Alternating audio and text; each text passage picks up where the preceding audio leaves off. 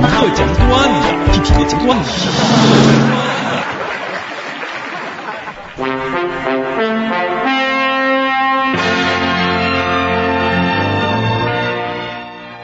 新闻联播由三表文教基金会赞助播出，一日一三表，就带三个表。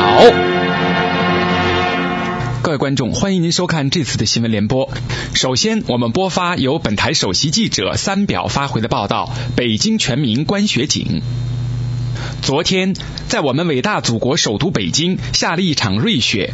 这场雪来得非常及时，不仅冻死苍蝇未足奇，同时也给一直处于干旱的北京带来了一场及时的甘霖。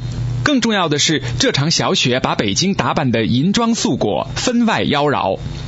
一位在北京生活了九十多年的老奶奶兴奋地对记者说：“It's a beautiful world, world, world, world.” 我们看到，从下午四点多开始，北京市民便陆陆续续走上街头，忘情的欣赏这眼前的雪景。在整个欣赏雪景的队伍中，市民们秩序井然，很少看到有警察出来维持秩序。这说明，北京作为一个世界级的大都市，公民的素质有了前所未有的提高。这是我国以德治国的阶段性成果。一位三十多岁的中年妇女对本台记者说。我们家孩子才三岁多，可是我们两口子还是把他扔家里了。他家里已经等了七个小时了，我们还是坚持了欣赏完雪景。更出乎意料的是，原定在北京国际展览中心举办的国际汽车展，临时改到了北京的二环、三环、四环路上。主办单位的一位负责人对本台记者说：“采用开放式展览，就是为了让更多人了解到新产品的性能，大家就直接看到不同车型在路面同时试车。我我们也发现。”很多国产车靠后轮发动的效果很好，尤其是在爬坡的时候，我们看到车轮飞速旋转，但就是不往前走，这样参观者能够更细、更仔细的观察汽车的性能结构。同时，这汽车展让我们利用路面优势，为厂家节约了一大笔开支。的确，名车、美女、雪景构成了现代北京的一道亮丽风景。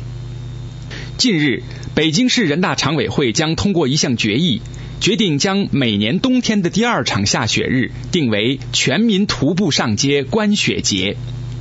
这是由本台首席记者三表发回的报道。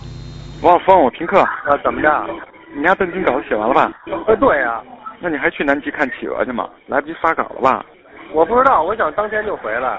现在出大事儿了，刚才台湾来电话说邓丽君又活了。我操，是吗？嗯。我觉得你稿子得重写。哎呀，那怎么办呢？或者你要不愿意重写的话，咱们就得找几哥们把他给弄死。啊，行啊。你觉得找谁呢？老六什么老裴之类的。哎，对了，你上次说那个微软收购我们反播那事儿啊，我和飞猪商量商量，觉得还成。啊，怎么着？就是能合作呀。嗯。那一旦要成了，肯定怎么也得咱们对半分呢。我们我和飞猪是这样的，那他负责商务拓展。